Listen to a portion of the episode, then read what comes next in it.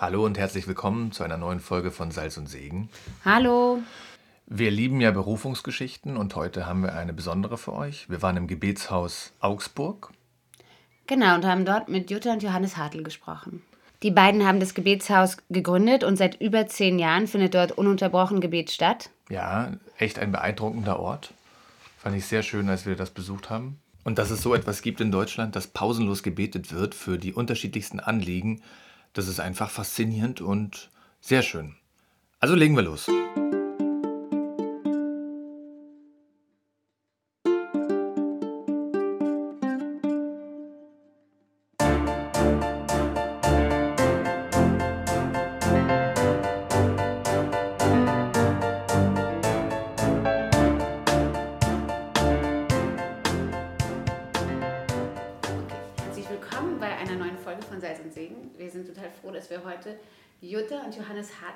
Uns begrüßen dürfen. Oder nein, nicht bei uns. Also eigentlich begrüßt ihr uns. Genau, In hallo. Gebetshaus und unserem Podcast. schön, Dank. dass ihr da seid. Hallo. Sehr schön. Dann fangen wir doch einfach mal an. Vielleicht geht die erste Frage an dich, Jutta. Vielleicht erzählst du mal, ähm, wie du den Johannes kennengelernt hast. Also da haben wir jetzt immer zwei äh, verschiedene ähm, Varianten, weil wir, als wir uns zum ersten Mal gesehen haben, habe ich Johannes nicht realisiert. Ähm, wir waren dann zusammen in Lisieux, bei äh, der kleinen Therese von Lisieux, war eine große Konferenz und sind uns da zum ersten Mal begegnet und zwar vor dem Allerheiligsten, als Johannes versucht hat, ein Foto zu machen und aber so viele Leute immer wieder in diese Kapelle wollten, der zur Seite sprang, weil er äh, das Foto nicht machen konnte. Das war eigentlich so unser erster Kontakt. Und danach haben wir dann äh, uns auf einer weiteren Reise gesehen und Briefe geschrieben und irgendwann verliebt. Genau. Also ihr beide einen christlichen Background. Ja. Also ich bin in einer katholischen Familie aufgewachsen. Meine Schwester ist dann mit 17 schon bei der Gemeinschaft der Seligpreisungen eingetreten. Ich weiß nicht, ob ihr die kennt. Und ähm, war eben mit dieser Gemeinschaft viel unterwegs und habe eigentlich im Endeffekt auch über diese Gemeinschaft den Johannes kennengelernt und habe mich auch dort erst wirklich bekehrt. Also das vorher war so ein klassisch katholischer äh, Hintergrund und äh, so einen lebendigen Glauben hatte ich dann eben erst, nachdem ich dort mal Ostern verbracht habe. Dort wo?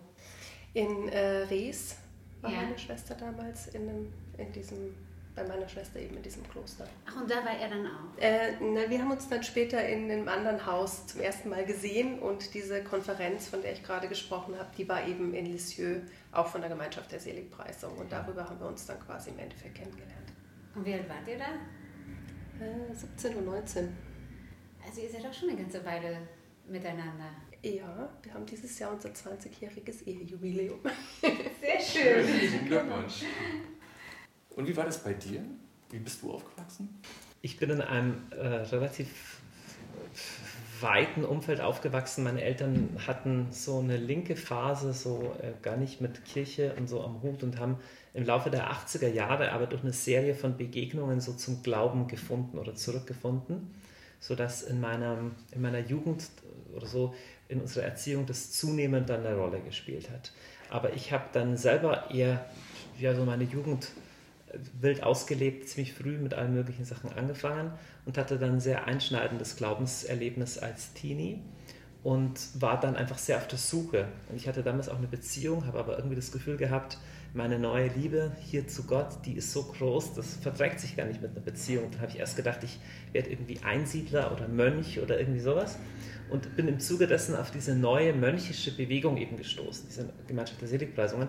Und zu, meiner großen, zu meinem großen Schock habe ich dort also nicht meine priesterliche Berufung vertieft äh, vorgefunden, sondern eine junge Frau kennengelernt. Und das ist die Geschichte, die ich unter gerade erzählt habe. Das ist schön. Und dann, also vielleicht gehen wir gleich ähm, vor zu diesem Gebetshaus, weil ich weiß nicht mehr, ob ich es gehört oder gelesen habe, aber eigentlich die Vision des Gebetshauses kam von dir, oder? Ja und nein. Also Johannes hatte eher so das Gebetshaus überhaupt in unser Leben geholt. Also quasi, äh, wir waren in Amerika in einem Gebetshaus äh, in IOP. Auch gemeinsam? Äh, da waren wir gemeinsam, waren wir schon verheiratet und hatten unser erstes Kind. Der Samuel war damals ein Jahr. Und äh, wir wollten uns das einfach mal anschauen, weil Gebet schon immer in unserem Leben eine Rolle gespielt hat. Wir waren damals in der Jugendarbeit, oder Johannes hat eine Jugendarbeit auch gegründet, in der Gebet schon immer eine sehr große Rolle gespielt hat. Wir haben an Jugendwochenenden rund um die Uhr gebetet, wir hatten äh, Fürbitte, wir hatten Anbetung. Und das war eigentlich schon immer in unserem Leben mit drin. Und eine Bekannte von ihm hat eben gesagt, wir sollen uns unbedingt das Gebetshaus eben in Eyob mal anschauen. Und dann sind wir dorthin gefahren und ich war sehr, sehr skeptisch. Das ist ein freikirchliches oder ein ökumenisches Haus eigentlich. Ähm, aber ich, mein Englisch war nicht so gut. Ich habe dort nicht alles verstanden. Und die haben dort sehr inbrünstig gebetet, was für mich eher so in Richtung Schreien ging.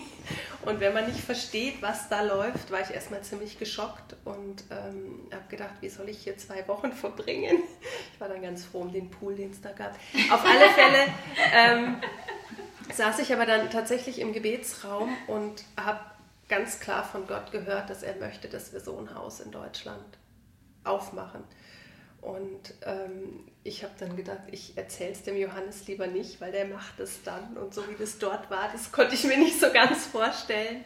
Und es hat so zwei, drei Tage gedauert, äh, bis ich gedacht habe, ich, ich muss es ihm einfach erzählen. Also das war irgendwie so klar, dass ähm, ich das jetzt auch nicht für mich behalten kann. Und dann habe ich Johannes das erzählt und er war erstmal ein bisschen äh, überrascht, dass das von meiner Seite kam. Und wir haben dann eben gemeinsam überlegt, wie wir das in Deutschland umsetzen können und auch wie wir weiter verfahren. Genau. Und dann habt ihr diese Idee mitgebracht, aber wie hat sich das materialisiert? Also ich meine, wir sind ja heute hier in dem Gebetshaus und ähm, ehrlich gesagt, ähm, es ist ein beeindruckender Ort geworden, aber das ist ja nicht von heute auf morgen so passiert. Also die Frage ist, wie, ihr wart dann wieder in Deutschland und was ist dann passiert?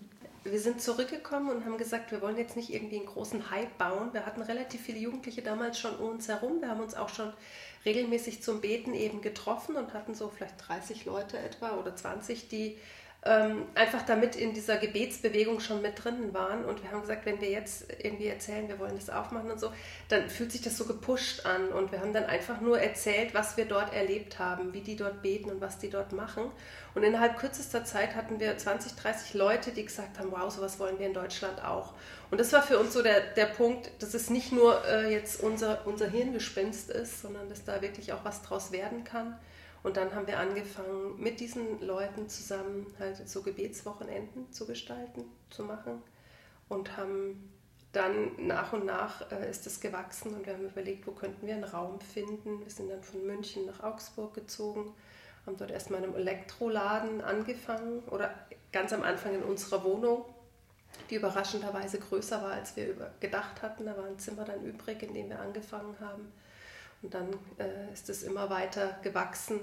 Wir haben hier in Augsburg eine Gruppe gefunden, die schon immer wollte, dass hier viel gebetet wird und sowas entsteht, die sich uns angeschlossen hat. Und so wurde das größer und größer. Und natürlich auch, dass Johannes unterwegs war und viel halt berichtet hat, auch über die Vision. Ist dann auch in die ganz deutschlandweit oder ganz im deutschsprachigen Raum verteilt worden und gewachsen. Schön. Wahnsinn.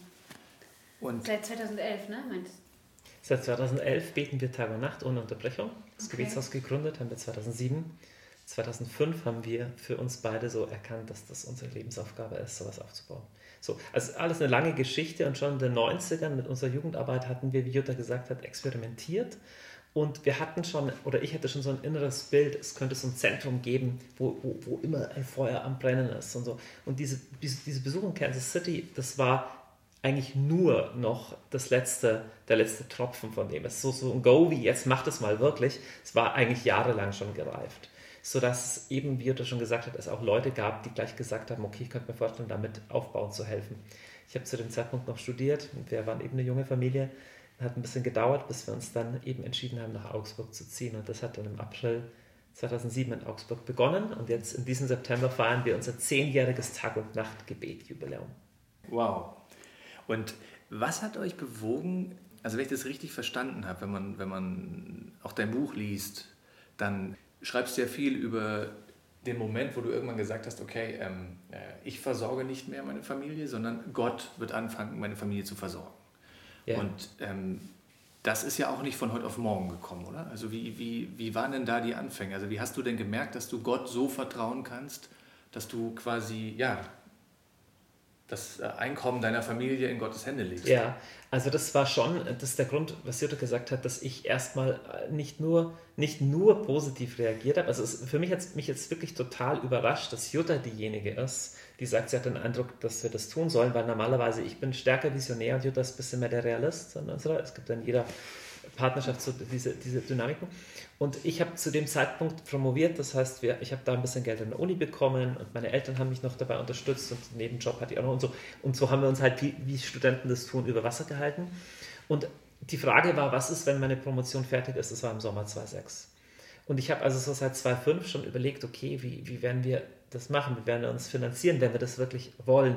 Und es gab einen ganz, ganz, ganz, äh, ganz markanten Moment, den ich auch in meinem Buch in meinem Herzen vorher eben beschreibe. So im Juli, also relativ kurz bevor mein Vertrag an der Uni geendet hat, das Ende August, hatte meine Anstellung an der Uni ein Ende, wo ich einfach das Gefühl hatte, dass dieser Schritt auf Gott zu vertrauen ein radikaler sein sollte. Denn wir waren damals so in der Jugendarbeit eben schon, hatten eine gewisse Reichweite, sodass ich von drei unterschiedlichen Diözesen oder Orten sozusagen eingeladen wurde, das Gebetshaus dort aufzubauen in, und jeweils mit einem Haus. Also in einem Fall sogar ein Haus und fünf Stellen. Also es gab einen Bischof, der gesagt hat, er hätte gern so ein geistliches Zentrum bei sich. Er stellt uns ein Haus zur Verfügung und er bezahlt fünf Kräfte, dass wir das da aufbauen. Das waren attraktive Sachen. Das andere war ein sehr großes geistliches Zentrum, wo wir auch alles komplett hätten verwenden können. Und wir hatten immer wieder oder ja, zunehmend den Eindruck, alle drei Angebote abschlagen zu sollen, stattdessen an einen Ort zu gehen, wo wir eigentlich niemand kannten, kein Haus hatten, keine finanzielle Versorgung und komplett auf Gott vertrauen sollen. Also es klingt ein bisschen verrückt, hat sich auch verrückt angefühlt, aber es war sehr, sehr bald dann so bestätigt. Also das ist auch so meine Erfahrung mit Gott. Nicht immer bekommt man die bestärkenden Zeichen im Vorhinein. Manchmal kommt ein Schritt des Glaubens, also und, dann trägt es. Ne? Also ich glaube, der Petrus, als er aus dem Boot rausgestiegen ist, dass das Wasser trägt, hat er erst gemerkt, als er den Mittelpunkt seines Schwergewichts verlagert hatte. Mhm. So, noch nicht vorher. Oh, das ist ja hart. Ne? Es war ein Wagnis und das sah für uns natürlich schon die ersten Monate, das ist natürlich so die ersten Monate, das erste Jahr schon aus, dass wir ziemlich wenig Geld hatten. So. Aber es, es wurde, also ich, wir können gar nicht so große Heldengeschichten erzählen, weil es relativ bald so war, dass Gott uns wirklich auch als Familie sehr gut versorgt hat. Und wir leben jetzt seit 15 Jahren letztendlich ohne, ohne das, was, eine Welt, was die Welt normales Einkommen nennt. Mhm. So. Ähm, und uns geht es äh, total gut. Wir sind jedes Jahr. gut. Wir sind jedes Jahr in Urlaub gefahren, wir haben ein Haus gekauft, wir haben ein Auto. Äh, uns geht es total gut. So. Und mittlerweile sind wir nicht die Einzigen, sondern es gibt knapp 50 Leute hier im Gebetshaus, die genauso leben. Also wir leben wirklich von der Vorsehung. Boah, krass. Und was haben eure Eltern dazu gesagt? Gab es da Spannungen? Ja, das war interessant. Also meine Eltern sind ja auch wirklich so entschiedene Christen. Für die war es aber trotzdem ein Schock. Und besonders für, auch für meine Großeltern so, das war auch so ein, ich sag so, mein Großvater war ein ganz, ganz aufrechter, ich würde sagen, so ein normaler, guter, linientreuer CSU-Mitglied, Katholik. Und der fand das richtig schlimm. Der hat da total damit gehadert. Auch so Nachkriegsgeneration, wir haben das alles aufgebaut. Und warum bist du nicht Lehrer? Du hast ein Lehramtsstudium abgeschlossen, kannst an der Uni Karriere machen. so. Und auch für meine Eltern, das war, die mussten schlucken. Also sie haben es zum Glück dann auch unterstützt. Aber es war, es war schon auch ein, ein Schock, ja. Und das heißt, du hast nie als Lehrer gearbeitet? Richtig, genau. Also genau, ich habe Lärm studiert und habe danach das Angebot bekommen, an der Uni zu bleiben und zu promovieren. Hatte also dort so einen kleinen Job bei, an einem Lehrstuhl, habe da meine Promotion geschrieben und halt nebenher gejobbt, aber direkt danach kam dieser Ruf ins Gewichtshaus. Raphael hat gefragt, was eure Eltern gesagt haben. Mich interessiert natürlich, weil Jutta meinte, so euer Ältester ne, ist 16 wie, wie, was denken eure Kinder über diese, ich sage jetzt mal, ja schon Mission, ne? über euer Leben, äh, die, die Aufgabe des Gebetshauses? Die sind damit aufgewachsen, die kennen es ja gar nicht anders. Also die, die, wir hatten wirklich die Situation, wo wir in Urlaub fahren wollten und die Kinder sich in den Kopf gesetzt haben, sie brauchen ein Hotel. Und eine Flugreise. Und eine Flugreise. Und ähm, wir haben dann gebetet und wir haben das wirklich geschenkt bekommen. Also sowas prägt Kinder natürlich ja. auch. Also von daher im Großen und Ganzen das meiste, was wir momentan machen, finden sie noch gut. Okay. Das kann sich natürlich auch noch ändern. Aber im Moment äh, würde ich jetzt nicht sagen, dass sie da so groß äh, die Anfragen hätten. Also ich denke, das ist halt auch ein Kontext von christlichem Glauben, der objektiv cool ist. Ja? Also wenn man irgendwie auf einer Mehrkonferenz mal war, 12.000 mhm. Leute, die krasseste Lightshow und mega Bands und die sagen, okay, und das sind meine Eltern, die sind da, also die kommen dann zurück und so die Kinder in unserer Nachbarschaft, wo die Eltern normale Berufe haben und was Normales erleben, also es ist eher warst du, hast du was noch nie erlebt? Warst du was noch nie auf einer Konferenz mit 10.000 Leuten? Äh, okay. Äh, so, mein Vater ist gerade in China und hält da Vorträge und letzte Woche war er in Amerika. Also es ist eher so dieses Gefühl, wir haben, bei uns ist es eigentlich cool und bei den anderen ja. ist es total langweilig. Also ich sage auch, die, die, anderen, die haben eigentlich ein ziemlich langweiliges Leben, so in ihrem Alter und sie finden das eigentlich ziemlich aufregend hier. So, wie gesagt, es ist noch so, wie Jutta sagt, das ist jetzt alles so Teenie-Alter gerade, aber genau. Also ich finde es eigentlich schön. Ich würde nie wollen, dass Glaube was ist, was langweilig und zwanghaft ist, sondern das ist, also wir haben das große Glück, man hat das ja nicht in der Hand, das große Glück, dass die vier das wirklich schön und cool finden und, und jung und hip und ansprechend. Okay. Und ähm, also es war mir gar nicht so klar, aber seid ihr, also ihr seid beide sehr aktiv hier im, im Gebetshaus oder wie macht ihr das? Weil, also jetzt in den Medien bist du ja präsent, ne? Und dich sieht man eher weniger. Ist es wenn ihr jetzt macht ihr noch Wochenenden, macht ihr die gemeinsam? Also im Grunde ist ein bisschen meine Frage, wie sieht denn euer Alltag so aus? Also jetzt vielleicht auch, wenn nicht gerade Corona ist, aber wie sieht auch diese gemeinsame Arbeit im Gebetshaus aus? Ich hatte das Glück, dass ich immer irgendwie mit drinnen war, aber meine Priorität war definitiv zu Hause bei den Kindern mhm. zu sein. Also war mir auch einfach als Erzieherin wichtig, da wie du sagst, anwesend zu sein, nicht nur da zu sein, sondern halt auch für die Kinder gegenüber zu sein. Und das ist definitiv meine erste Priorität gewesen. Ich merke jetzt, werden die natürlich größer und ich habe mehr Raum, auch andere Sachen zu machen. Ähm, ich bin zum Beispiel bei, wir haben ja die Daniel-Akademie, eine Jüngerschaftsschule für Berufstätige oder, oder auch Mütter. Da bin ich in der Leitung mit dabei gewesen, habe jetzt wegen Corona abgesagt, die nächste kommt, da werde ich auch wieder mit dabei sein. Also ich habe halt immer versucht, das zu machen, was ging. Ich bin im Vorstand mit dabei, ähm, habe eine Zeit lang die Volontäre. Also ich habe halt immer Sachen mir gesucht, die ich von zu Hause aus gut machen kann, um mit dabei zu sein. Mhm. Und äh, die schönsten Reiseziele habe ich meinen Mann immer begleitet.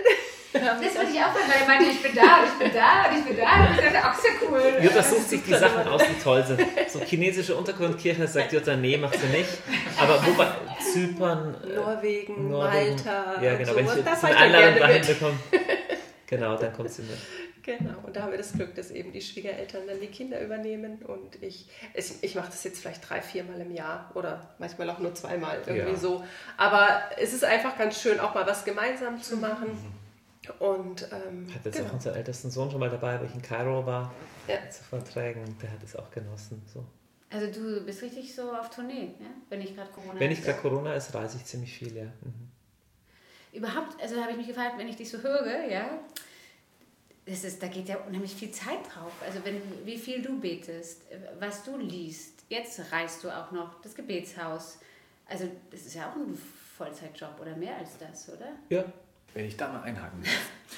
ähm, jetzt habt ihr angefangen mit dem Gebetshaus und das war ja, beschreibst du ja auch eindrucksvoll in dem Buch, war sehr klein. Ihr hattet ja auch ganz ähm, abgefahrene Geschichten ähm, im Gebet erlebt. Also so, so wow, wo man echt sagen muss, äh, das musst du erstmal haben. Ähm, jetzt ist das hier schon fast ein Riesenrummel. Was macht es mit dir und auch mit dir sozusagen, ähm, dieses große Haus jetzt zu managen? Also ist das etwas, wo, wo ihr sagt, ähm, ja, das macht was mit dir persönlich, irgendwie spirituell, weil das ist eine andere Nummer, als wenn du irgendwie ein paar Jugendgruppen hast. Mhm. Und ähm, also wie erlebst du das? Ja, das ist eine, eine Riesenfrage. Also es ist natürlich auch ein Wachsen von Jahr zu Jahr. Es ist natürlich viel, viel mehr Stress. Es ist viel anstrengender. Gleichzeitig es ist viel mehr Teamwork. Ne? Also so eine Pionierphase habe ich viel mehr alleine gemacht. Mittlerweile bin ich aus dem operativen Geschäft der Leitung hier weitgehend raus, weil es ein Leitungsteam gibt. Ähm, also es ändert sich auch je nach der Phase der Entwicklung einer Organisation. Mhm.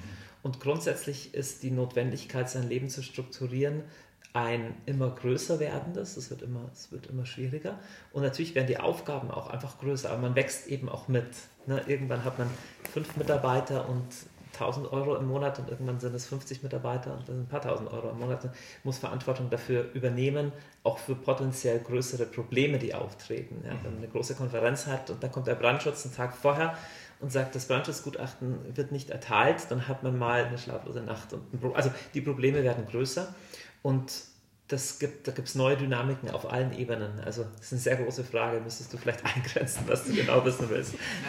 Was mich interessiert ist, ähm, ähm, macht es etwas mit dir hinsichtlich des Gebetes, hinsichtlich deiner persönlichen Zeit? Ähm, weil du einfach, also ich kenne das sehr aus meinem, meinem Berufsalltag damals. Da rennst du von einer ähm, ähm, Konferenz in die nächste und versuchst das irgendwie zu managen. Und ähm, also ich habe festgestellt bei mir, ich kriege dann ein Problem, sozusagen, dass ich immer weniger Zeit habe für mein persönliches Gebet, äh, weniger Zeit für die Familie, weniger Zeit. Ähm, und das war eher so, das ging in diese Richtung. Ähm, ähm, ob du damit irgendwie, äh, ob du so eine Probleme irgendwie erfahren hast oder ob, ob du sagst, du, du konntest das bis jetzt sehr gut ähm, in Einklang bringen. Also ich hatte die Probleme sogar schon, als ich das erste Mal eine Jugendgruppe mit 400 Leuten oder ein Jugendcamp mit 400 Leuten leiten musste. Da war ich 22 oder 23 und das ist auch schon eine ultimative Überforderung. Also der Umgang mit Stress und wie kann man das innere Leben gestalten, obwohl außen viel los ist. Das hat jemand, der zuständig ist für zwei Mitarbeiter und jemand für 2000 Mitarbeiter genauso. Und ich denke, bei mir ist es noch weniger krass als der Job, den du gerade beschrieben hast. Aber es ist ein Druck, den ich, den ich schon immer kannte. Mhm. Und ich kenne den auch jetzt in unterschiedlichen Epochen. Also zum Glück ist es bei mir so, dass es bis in den Wellen kommt. Dann gibt es Zeiten, also klar, wenn, wenn das Dach komplett brennt, dann so. Aber grundsätzlich, das kann dieser, glaube ich, auch sagen, überhaupt eine Zeit für mich im Gebet zu haben, ist für mich eine Notwendigkeit nahe beim Atmen. Also so von, und ich kämpfe da auch sehr stark drum, also bis hin zum Egoismus, wo ich sage, ich brauche diese Zeit für mich und bin da auch relativ rigoros. Mhm. Also was sich für mich stark geändert hat, ist, dass ich ähm, weniger viel im Gebetsraum bete, weil ich merke, unter den Leuten zu sein, ist schon anstrengend, auch wenn Gäste sind und dann will jemand ein Selfie machen und ein Autogramm und so, ist ja auch alles okay. Also ich brauche eher noch mehr Rückzug und ich versuche mir vier Stunden am Tag zu nehmen für Gott allein. Nach, also genauso wie vor zehn Jahren auch. Mhm. Und ähm, das gelingt nicht immer, aber es gelingt in der Tendenz schon eher. Mhm. Ja, also eigentlich meine Vormittage, deswegen treffen wir uns auch heute nachmittags. Ich, hab, ich nehme vormittags eigentlich keine Termine wahr. Von 8 bis 12 ist eigentlich meine Zeit mit Gott, ja. Mhm. Machst du das dann hier irgendwo oder zu Hause? Ich mache das überwiegend hier, in diesem Raum. Mhm. Okay. Teilweise auch im Gebetsraum. Um 8 beten wir Laudes an unserem Oratorium, da bin ich dabei. Dann bin ich meistens hier. Manchmal gehe ich auch in den Wald und manchmal gehe ich in den Gebetsraum. Aber es ist, es ist ganz selten, dass da ein Termin dran steht. Jetzt morgen Vormittag meine Besprechung, die konnte ich nicht abwiegeln, die ist ganz dringend um 9.30 Uhr, aber sonst versuche ich die. Und schlafen tust du dann auch nur vier Stunden? Oder? Nein, ich schlafe eigentlich ganz viel. Er schläft mehr als ich, wohlgemerkt.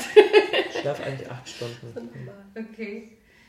Wow. Also wir haben aber schon, wir, wir sind eher strukturierte Typen beide. Also auch zu Hause gibt es da schon eine Struktur. Auch wenn ich, wenn ich aufstehe, hat auch Jutta ihre Gebetszeit, wo die Kinder schon wissen, okay, jetzt in der Stunde, oder sie wissen es nicht immer, aber sie sollten theoretisch wissen. wissen. jetzt in der Stunde. Ja. Teilweise mache ich einfach dann einfach zu. Dann Und ähm, betet ihr auch als Familie? Ja, natürlich. Ja. Also jetzt natürlich klassischer Fall am, am, am Essen und am Abend, also beim Essen und abends vor ins Bett gehen, aber jetzt gerade in den liturgischen Zeiten wie Ostern noch mal mehr, haben wir auch mal die Vesper zusammen gebetet oder machen wir im Abend ein bisschen einfach Lobpreis oder so, unterschiedliche. Gerade ähm, Ostern haben wir dieses Jahr ziemlich schön gemeinsam erlebt. Das war, ja, wir sind schon in den Gottesdienst gegangen, mhm. aber dann auch wir zu Hause auch so eine, so eine kleine Liturgie. Mhm. Äh, wir feiern auch den Sederabend, den jüdischen zuvor und äh, ja, Grablegung Christi und noch ein bisschen, so dass wir die Ostertage auch so vollziehen irgendwie. Du meintest direkt am Anfang, dass Gebet schon immer in eurem Leben irgendwie eine große Rolle gespielt hat. Wie kannst du das ein bisschen ausführen? Also ähm, ich muss ehrlich sagen, ich bin zum Beispiel, ich bin so ein himpliger Typ. Wenn ich höre vier Stunden, also springe ich schon auf, bevor ich anfange. Es ist, äh Und ähm, ich weiß nicht, wie ich es formulieren soll, aber ich möchte mehr wissen über diese Macht des Gebetes in eurem Leben, für das Gebetshaus, in eurer Familie. Auch äh, eben, dass du das so klar sagen kannst. Es war schon immer, hatte schon immer so einen Platz.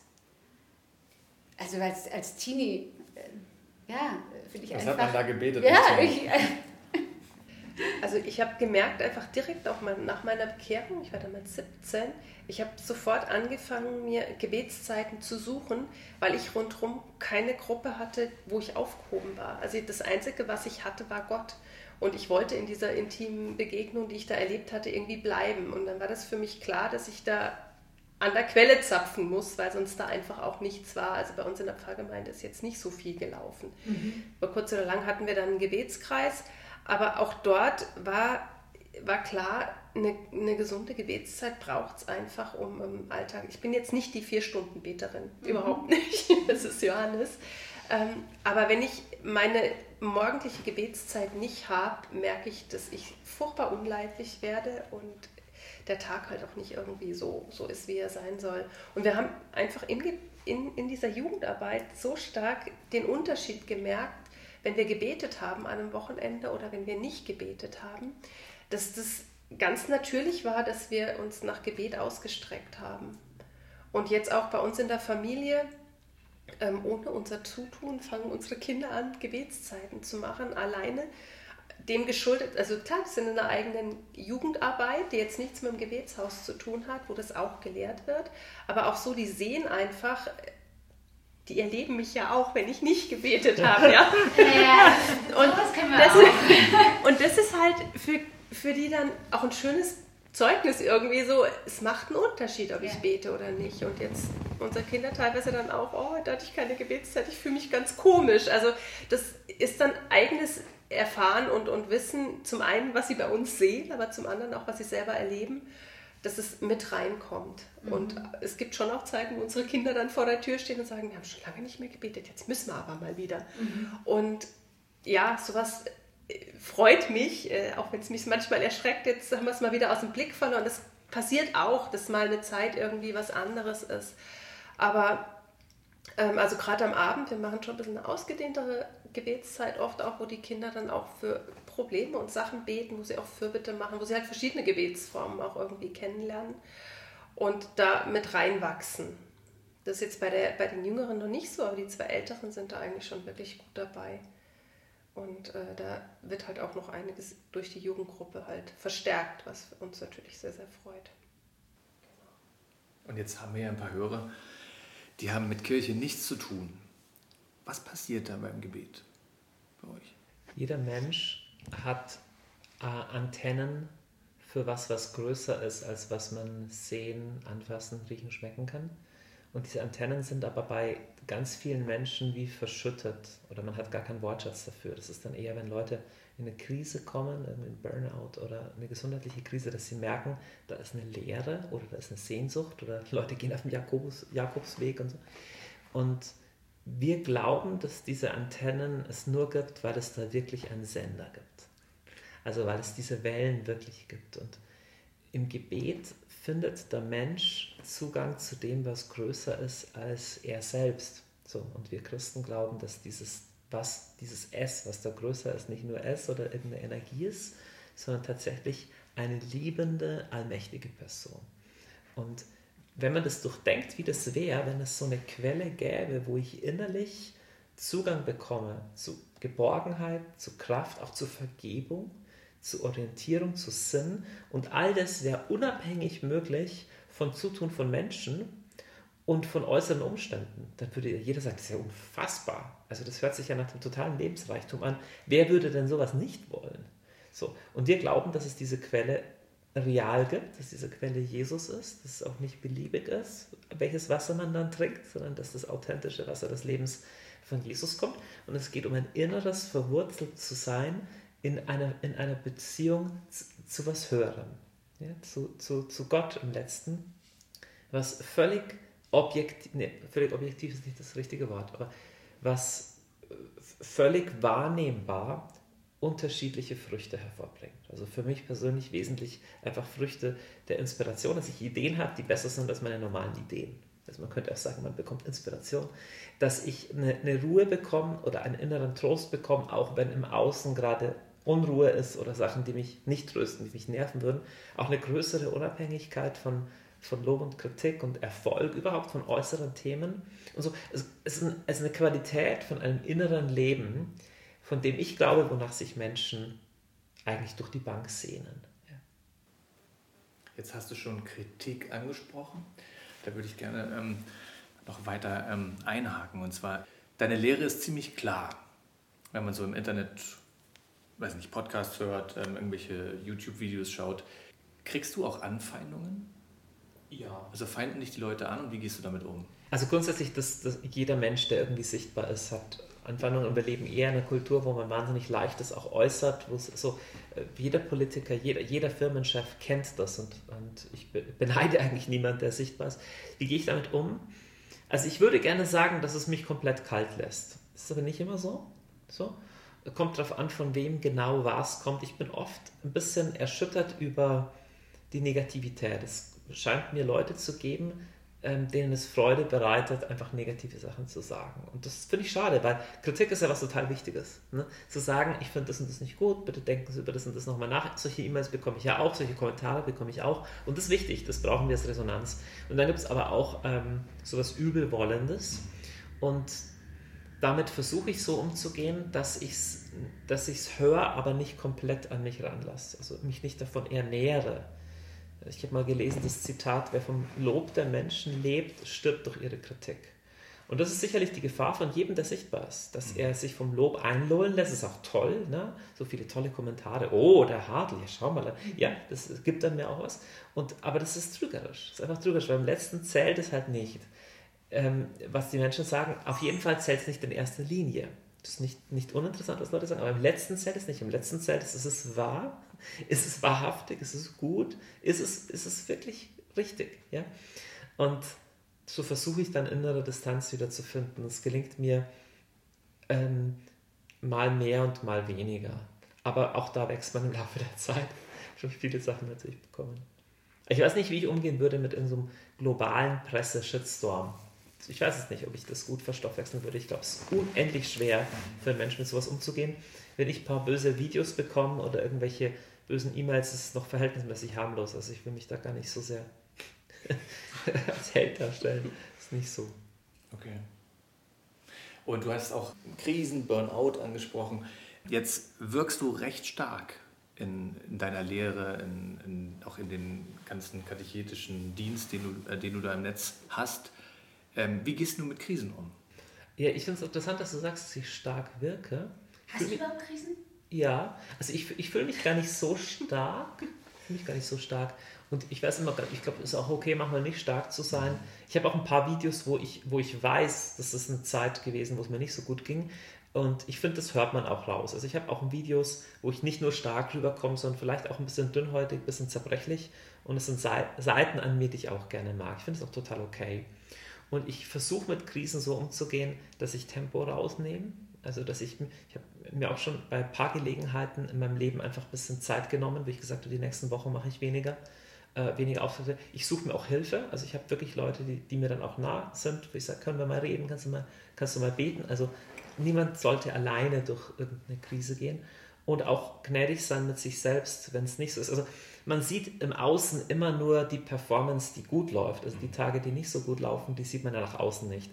Deswegen äh, ist es trügerisch, so wie bei den Models, wo man nur die tollen Fotos sieht, die 3000 anderen Fotos, die, wo halt irgendwas nicht gepasst hat, weil irgendwie doch ein kleines Speckröllchen irgendwo drauf war, die sieht man ja nicht oder die wurden retuschiert. Das ist auch ein bisschen der Fluch der Sichtbarkeit. Und die Realität ist, dass wir beide, ich auf jeden Fall, völlig normale Leute sind mit völlig normalen Krisen. Und so. Zu sagen, ich bin nicht normal. Nein, nein, wir beide. Der, also genau, also der, der, der Schein trügt. Ja. Mhm. Aber ich denke, also ich bin dankbar, wenn, wenn mir die Kraft gegeben wird, auch in schwierigen Zeiten ähm, einfach Menschen Orientierung und Hilfe geben zu können. Also mein, mein Wunsch wäre auch in solchen Zeiten, was Hilfreiches weiterzugeben. So. Ähm, das heißt, ihr, ihr, seid irgendwie eingebettet, äh, ja, du sagtest Team oder einfach Freunde oder wie stelle ich mir das vor? Ähm, hast du eine ist, ist das hier auch die Gruppe, wo du oder ihr euren Glauben auch leben könnt in einer Form von Gemeinschaft? Oder? Also wir nennen es, wir nennen es jetzt nicht direkt Gemeinschaft, aber de facto ist natürlich hier Gemeinschaft. Und ich würde sagen, auch das Netzwerk außenrum. Ne? Das sind auch andere Familien, aber auch Freunde. Das ist mir auch sehr wichtig, auch Freunde und, und Geistliche äh, Leute zu haben an meiner Seite, die nicht Teil des Gebetshauses sind. Mhm. Ich glaube, das ist für uns auch ganz wichtig, dass man nicht nur umgeben ist von denen, deren, deren irgendwie Leiter man ist. So, aber wir haben auf jeden Fall ein Netzwerk von Menschen, mit denen wir uns verbunden fühlen. Und hier auch, ich weiß, wenn es mir richtig schlecht geht, kann ich hier Leute bitten, für mich zu beten und die sind wirklich da. Ja? Also dann bekomme ich SMS, hey Johannes, aber okay, ich habe gesehen, du hast ein paar harte Tage hinter dir und so. Also auf jeden Fall ist da eine Verbundenheit da und auch ein, so, im besten Sinne des Wortes so, so, eine Waffenbrüderschaft, zu sagen, wir stehen füreinander ein, auf jeden Fall. Ist, also das darf man nie vergessen, die Mehrkonferenz des Gebets ist ja nicht Werk von uns beiden, also zu aller, aller, aller kleinsten Teil, sondern es sind ja tausende von Stunden von Dutzenden von Menschen, die hier aufbauen, die hier reingeben und ich bin halt das Gesicht, das man kennt. Aber tausende andere dahinter kennt man nicht. Das wäre völlig unmöglich ohne, ohne all die. Ich, ich versuche was vorzugeben an Vision und an Ermutigung, aber an Umsetzung äh, komplett abhängig von den vielen anderen guten Leuten. Jetzt ist ja das Gebetshaus förmlich explodiert. Ne? Also es ist ja, wie willst du sagen, so eine Erfolgswelle. Ähm Merkst du auch Attacken, merkt ihr Attacken von der anderen Seite, dass das umkämpft ist? Natürlich. Immer, immer vor großen. Also regelmäßig vor der Meer zum Beispiel kommen in verschiedensten Möglichkeiten Angriffe daher. Die können zwischenmenschlich sein, die können Kritikpunkte, können, also da hatten wir schon, glaube ich, alles, was ja. irgendwie geht. Aber also ich glaube, wir haben allgemein hier nicht die Kultur, dass wir so beeindruckt sind vom Bösen. Also es ist halt das Normale. Also so eine Metapher, die ich ganz gerne immer bringe, ist, ein Soldat beschwert sich nie, dass der Wald, in den er reinschießt, dass da jemand zurückschießt. Also andersrum, es wäre ein total schlechtes Zeichen, wenn da keiner zurückschießen würde, dann schießt er offensichtlich in die falsche Richtung. Also ich denke, das ist ein Stück weit einfach normal und es ist sogar, sogar wenn man kein geistliches Werk leitet, jeder, der seinen Kopf rausstreckt und was verändern will, sei es in der Firma, sei es in Politik, in der Gesellschaft, hat mit Gegenwind zu rechnen. Es gibt Kräfte, die kann man jetzt mal über geistlich nennen oder nicht, es gibt Kräfte, die versuchen das Gute zu verhindern, die versuchen Initiative zu verlangsamen, die versuchen das Gute klein zu reden. Es gibt das. Und deswegen ist für mich eine meiner Kernbotschaften, die ich seit vielen Jahren immer bringe, dieses Nein zur Entmutigung. Es gibt einen geistlichen Kampf, den es auszukämpfen gibt. Ähm, der ist ein spiritueller Kampf, ist auch ein psychischer Kampf, ist auch ein sozialer Kampf gegen diese Mächte von Ermutigung und Runterziehen. Und wir kennen das rauf und runter komplett. Ja. Ich meine herausgehört zu haben, dass du eine, ein gewisses Fable für die Mystik hast. Ja, total. Weiß nicht, ich könnte mir dich gut vorstellen, wie du in so einer Höhle sitzt, Wüstenväter liest. Ja, würde ich auch machen. so in der Art.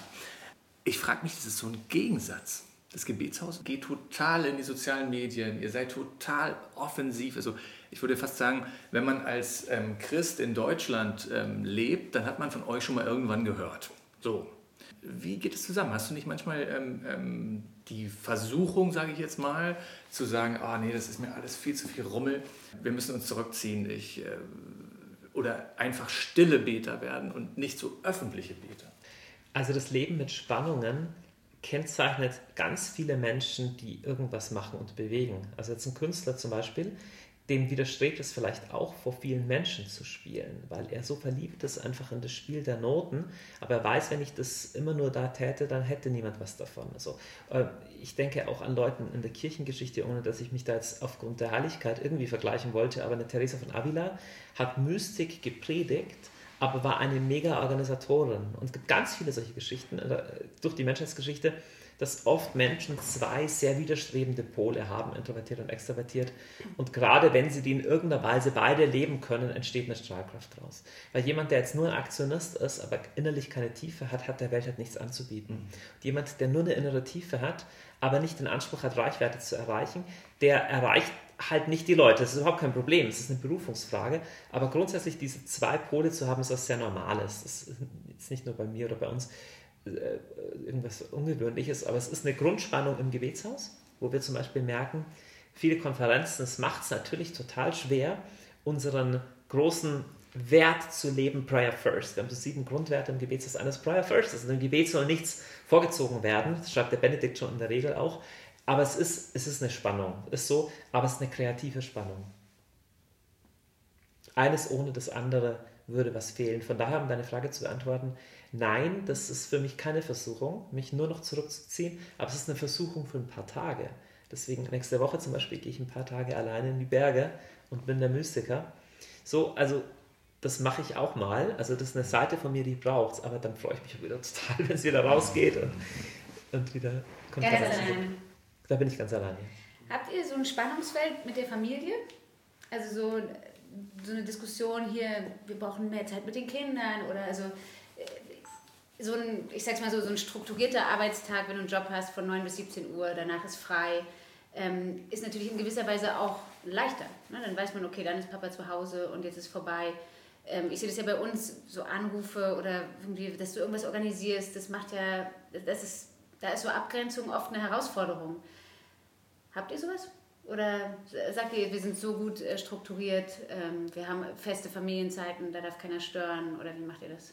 Also wir haben sowohl das, aber wir haben auch die Herausforderung, dass wenn jetzt zu viele Termine vom Johannes kommen, wir dann sagen müssen, jetzt ist dann mal wieder gut.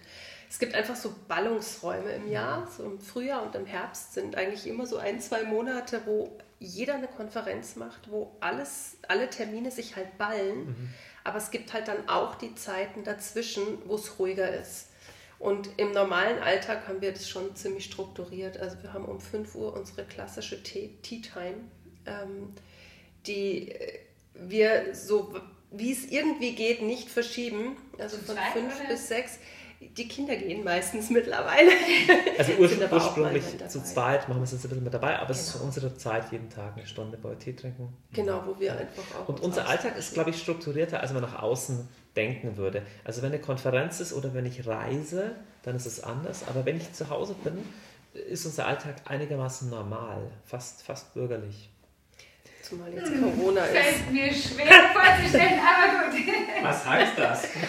Also ich würde es nicht als bürgerlich bezeichnen, unser, Alltag so, unser Alltag sieht so aus, dass die Jutta ein bisschen früher aufsteht als ich und ihre Gebetszeit schon macht. Und dann stehe ich auf und mache Frühstück für die Kids und mache Jutta einen Tee und bringe ihn dir ins Zimmer. Dann machen die Kinder sich fertig für ihr Homeschooling oder für die Schule, je nachdem. Und dann äh, radel ich los ins Gebetshaus, wo ich um 8 in der Laudes bin und den Vormittag hier im Gebet verbringe. Währenddessen Jutta entweder homeschoolt oder äh, einfach zu Hause ihre Sachen. Jutta macht auch eine Ausbildung, gerade noch parallel. Und dann ist so Nachmittag einfach der normale Familienalltag. Und ich habe hier meine Meetings oder, oder meine Sachen bis 17 Uhr. Ich komme kurz nach 5 heim, wir trinken Tee. Danach ähm, koche ich oft Abend, oder je nachdem einer von uns beiden kocht, manchmal ich. Und ähm, dann essen wir zusammen und dann macht einer von uns beiden die Küche. Ein anderer ist noch ein bisschen für die Kinder da. Bei mir ist es dann so, dass ich dann eine Zeit habe, wo ich entweder Fitness, also Sport mache oder mit den Kindern ein bisschen was lerne oder einfach äh, die Nase voll habe und lesen will. Äh, so bis, bis, bis neun oder kurz nach neun.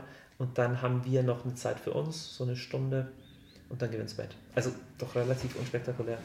Aber danke für diesen Abriss, weil irgendwie mich schon gefragt, ob euer Tag mehr Stunden hat. Aber, aber eine, ja, ich habe noch eine Frage. Ähm, wie geht's weiter? Womit? Ihr habt doch bestimmt, also ihr macht doch nicht Halt jetzt, oder? Nein. Würde nicht passen. Ja. Also ich, ich sage mal Überschrift so, das Gebetshaus steht sehr, sehr gut nach zehn Jahren und entwickelt sich sehr, sehr gut weiter. Und wir merken auch so als Gründer-Ehepaar, dass wir in der Exekutive mehr Luft lassen müssen für neue Leiter. Also ich möchte das nicht mit 82 an meine Übergabe denken, sondern mit 42. Das heißt, ich bleibe weiter Leiter vom Gebetshaus, aber ich will mich aus mehr und mehr Geschäftsbereichen rausziehen, um Raum für neue zu lassen. Das bedeutet für uns beide, dass wir eine neue Akzentuierung in unseren Tätigkeiten nochmal haben. Also Jutta äh, bereitet sich gerade beruflich nochmal weiter vor, ist noch nicht ganz final fertig, ob es das schon bleibt, aber geht momentan eher in eine therapeutische Richtung. Und bei mir, ich habe gerade ein, ein Buch fertig geschrieben und ist das ganze Thema Gesellschaftstransformation, also wie man tatsächlich aus der DNA, die hier gewachsen ist, auch Gesellschaftsbereiche verändern kann. Das bei mir immer hat das was mit dem Intellektuellen zu tun, aber auch mit dem Künstlerischen und mit dem, natürlich mit dem Geistlichen, mit dem Spirituellen. Das treibt mich gerade nochmal sehr um. Und da bin ich am Gebären nochmal von neuen Veranstaltungsformaten, neuen medialen Formaten, die nochmal Menschen erreichen und gesellschaftliche Probleme erreichen, die man jetzt nicht klassischerweise mit Christentum oder Kirche verbinden würde. So, das beschäftigt mich gerade. Von daher, es kommt einiges, vieles Neues noch. wir hacken einiges aus, sind durch Corona zurückgeworfen und gleichzeitig ist es aber auch so eine Zeit, wo man halt im Verborgenen Sachen entwickeln kann. Deswegen kommt bestimmt viel Neues. Also wir können gespannt sein. Auf jeden Fall. Machen wir noch Salz und Segen. Ja, genau. Wir fragen immer unsere Gäste, ähm, ob sie einfach so einen spontanen Input haben zu den Begriffen Salz und Segen. Weil da immer, man denkt, oh, ist ja vielleicht langweilig, immer die gleichen Worte, aber es kommt so viel Unterschiedliches raus, dass wir das. Dafür ist mein Mann zuständig. Salz und Ihr Segen. dürft es euch auch aussuchen. Einer kann Salz machen, einer Nee, ich mach beides. Du machst Salz, beides. Salz, Okay. Salz und Segen, es geht auch ohne, aber wirklich gut, es ist nur mit. Trifft für beide Begriffe zu. Das stimmt wohl. Also herzlichen Dank euch beiden. Ja? Vielen Dank.